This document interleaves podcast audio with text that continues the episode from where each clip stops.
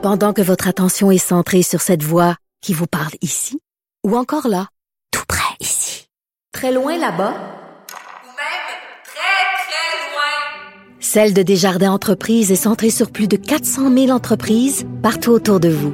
Depuis plus de 120 ans, nos équipes dédiées accompagnent les entrepreneurs d'ici à chaque étape pour qu'ils puissent rester centrés sur ce qui compte, la croissance de leur entreprise.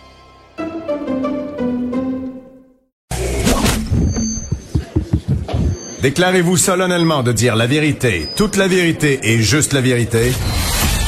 Avocat à la barre. Avec François-David Bernier. Euh, pour ne pas en finir avec octobre, il y a l'IRE euh, qui intervient. L'IRE, c'est euh, le- l'Institut de recherche sur l'autodétermination des peuples et les indépendances nationales. Euh, c'est l'IRE qui intervient dans l'affaire d'Hostie et justice pour les prisonniers d'octobre 1970 contre le procureur général. Euh, il y a 50 ans, euh, le 28 décembre 1970, trois membres de la cellule chénier du Front de libération du Québec, Paul Rose, euh, Jacques Rose Francis Simard étaient arrêtés dans un chalet de la municipalité de Lac euh, Saint-Luc où ils étaient réfugiés après l'assassinat du ministre Pierre Laporte. Euh, négocié par le docteur Jacques Ferron, cette reddition est vue comme la fin de la crise d'octobre dont le 50e anniversaire a été souligné euh, de multiples façons bon, durant l'année 20 2020, cette année. Et c'est sûr que toute ces, ces- on- la crise d'octobre, où est-ce que, évidemment, on, on a assisté à quelque chose d'historique, où est-ce qu'on on a brimé les droits et libertés dans, dans l'espace de peu de temps. C'est sûr qu'en 2020, on, on a cette pensée-là, parce que s'il y a une autre année euh, charnière sur le- le- le- les droits et libertés qui ont été brimés, pas de la même manière, mais en 2020, avec la pandémie, une autre crise. Et euh, il y, a, il une lettre dans le journal de l'opinion de Daniel euh, Turb, qui est le président de l'Institut, qui est avec nous pour en parler. Bonjour. Bonjour, Bernier.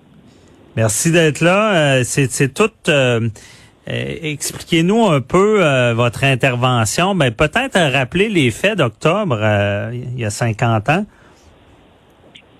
Ben, la crise d'octobre, pour certains, euh, comme moi, j'étais un jeune homme à l'époque. euh, Il y en a qui euh, l'étaient moins, puis en ont des très beaux souvenirs. Il y en a qui sont euh, partis depuis, puis il y a des jeunes qui connaissent moins, mais qui en ont appris davantage cette année parce que les Mhm. médias euh, ont beaucoup parlé de, de la crise d'octobre parce que c'était le 50e euh, anniversaire. Là, Euh, Il y a eu beaucoup de livres qui ont été publiés, puis effectivement, la crise d'octobre... c'est des moments dramatiques, des moments pas très beaux dans notre histoire où on a assassiné Pierre Laporte et, et où on avait euh, pris en otage le consul euh, général du Royaume-Uni, James Cross. euh, et c'est une euh, des cellules d'un front de libération du Québec euh, dont les membres avaient décidé d'utiliser la violence pour promouvoir leur idée d'indépendance, qui avait été rejetée par ailleurs par la population, par M. Lévesque. Mais en tout cas, c'était quelque chose dont qu'il fallait rappeler parce qu'on il faut qu'on ait de la mémoire dans notre société québécoise. Ben oui. Mais, mais rappelez, c'est c'est que suite à ce, euh, aux, euh, aux interventions du FLQ, le gouvernement fédéral a voulu euh, arrêter ça. C'est là que l'armée a débarqué puis qu'on a brimé beaucoup de droits. Là. En effet, le, le, le gouvernement de, de Pierre Elliott Trudeau, c'était le père Trudeau qui était euh, au pouvoir, qui était premier ministre à l'époque, a, a décidé euh, volontairement de faire appel à la loi sur les mesures de guerre, Mhm. à suspendre les droits qui existaient en vertu de la Déclaration canadienne des droits.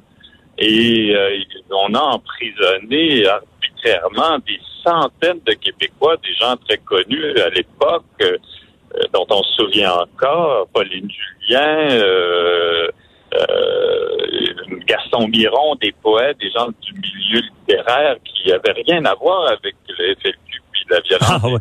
Leurs droits ont été violés. C'était vraiment des, des. Il y avait un couvre-feu puis euh, on, on suspectait quelqu'un sans trop de motifs puis on l'arrêtait. là. Tout à fait. Puis euh, aussi, il y a beaucoup de gens qui ont été arrêtés pour la seule raison qu'ils militaient pour l'indépendance du Québec, qu'ils étaient membres du Parti québécois et on n'a vraiment pas fait la différence entre des gens qui militaient démocratiquement pour une option politique et des gens qui euh, faisaient la promotion de la violence comme les gens du FLQ. c'est pour ça d'ailleurs qu'on est intervenu l'Institut de recherche là, cette, cette, euh, cette, année et on veut intervenir dans une cause de ce courageux euh, poète là, Gaëtan Dosti qui, avec l'appui de cette association Justice pour les prisonniers d'octobre 1970, a, déposé une, une demande devant la Cour supérieure du Québec pour faire déclarer inconstitutionnels tous les gestes qui ont été posés pendant la crise d'octobre. OK. Et ça, c'est récent, cette demande-là. Ben oui, la, la, demande a été euh, déposée euh, cet automne euh, et, M. Dosti, avec l'aide de, des avocats, dont Maître Simon Cadotte qui est au dossier, ben il demande que la Cour supérieure déclare illégal euh, ce qui s'est passé, la proclamation Trudeau, euh, le, règlement qui avait été adopté pour euh, mettre en œuvre des mesures de guerre, plus la loi Turner, parce qu'il y a une loi qui a été adoptée un peu plus tard en décembre 70, parce qu'il n'y avait pas vraiment d'insurrection appréhendée. C'est quelque chose qu'on a inventé, même s'il y avait des promoteurs de la violence parmi les gens du FLQ, et parce qu'il y a d'autres considérations juridiques. Et nous, à l'IRE, on a découvert en faisant une étude, c'est le coordonnateur de recherche de l'IRE, euh, un jeune constitutionnaliste, Anthony Beauséjour, qui a découvert que tout ce qui a été fait est inconstitutionnel parce que le, la proclamation a été adoptée juste en anglais. Et, ça, déjà là, ça part mal. Et ça, ça rend illégal et inconstitutionnel tout ce qui a été fait parce que des jugements de la Cour suprême qui ont fait, euh, fait aussi euh, euh, on rendait inconstitutionnel toutes sortes de lois du Manitoba parce que euh, y avait, ils n'avaient pas été adoptés en, en, français. Alors donc, il y a des mhm. arguments sérieux là qui nous amènent à considérer nous à l'institut que tout ce qui a été fait est inconstitutionnel et, et donc que les victimes devraient obtenir réparation pour des gestes qui ont été posés qui n'étaient même pas légaux. Je comprends. Euh, ben, je comprends. Oui, oui, effectivement, il y aura ce débat-là déjà en partant si la forme était euh, légale et si ça invalide vraiment tout ce qui était fait, parce que des fois, on peut considérer ça, c'est grave quand même, mais ça peut être clérical pour un juge euh, que c'était pas en français. Mais je comprends cet aspect-là, aussi l'aspect, mais je, je, veux mieux comprendre parce que ces victimes-là, depuis tout ce temps-là, n'ont jamais été. Et là, cette reconnaissance de la Cour supérieure euh, c'est ça, c'est qu'est-ce que ça va donner qu'on reconnaisse que c'était euh, invalide. Là? Ça ouvre la porte à des dommages-intérêts? Ben, l'action actuelle en, en, est une qui vise surtout à déclarer inconstitutionnels illégaux les gestes. C'est sûr que la conséquence d'une déclaration d'inconstitutionnalité euh, pourrait donner ouverture à des demandes de réparation de la part de, de M. Dosti et de des autres euh, personnes qui sont victimes, qui ont été victimes euh, de, de, ces euh, violations. Vous savez, c'est sérieux. Hein? Il y a eu des violations, selon nous, qui résulteraient, par exemple, de mauvais traitements qui ont été subis par des personnes dans, dans le pénitencier où appartenaient. Il y a eu même, vous savez, des choses jusqu'à des simulations d'exécution de personnes de, qui étaient emprisonnées et qui, qui, qui sont des actes de torture en vertu du ah ouais, des simulations. Du, droit international. Oui, on faisait semblant de tuer quelqu'un alors qu'il n'y avait pas de balle dans la dans, dans le fusil ou que euh, il y a, il y a, des, c'est documenté. Dans notre étude de l'IRE, on documente certains cas. Il y a des personnes qui ont accepté de nous parler, des, des, des personnes qui vivent encore et qui ont, démontré qu'il y avait eu des violations. C'est sérieux, ça ne peut pas s'oublier. C'est pour ça que j'ai écrit cet article pour ne pas en finir avec ça, pour pas que on oublie, puis qu'on oublie qu'il y a eu des violations, puis qu'on en parle juste dans 10 ans quand on célébrera le 60e anniversaire de, cette crise. Ah non, certainement. Je pensais pas que c'était allé aussi loin. Euh, dans, de simuler qu'on tue quelqu'un. Pas. J'imagine le choc post-traumatique que quelqu'un peut vivre après. et mais et, là. c'est quand ça va être Est-ce qu'on a une idée de quand ça, ça va procéder, ce dossier-là?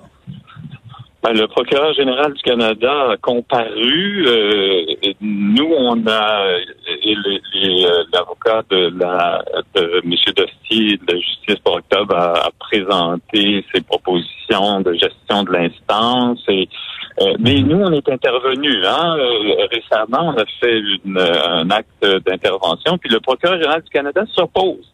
Il y a une ah opposition. Ils veulent pas qu'on soit parti à ce, procès, il, voudrait éviter que le l'IRE présente ses arguments de type constitutionnel, puis présente les, résultats de ses recherches.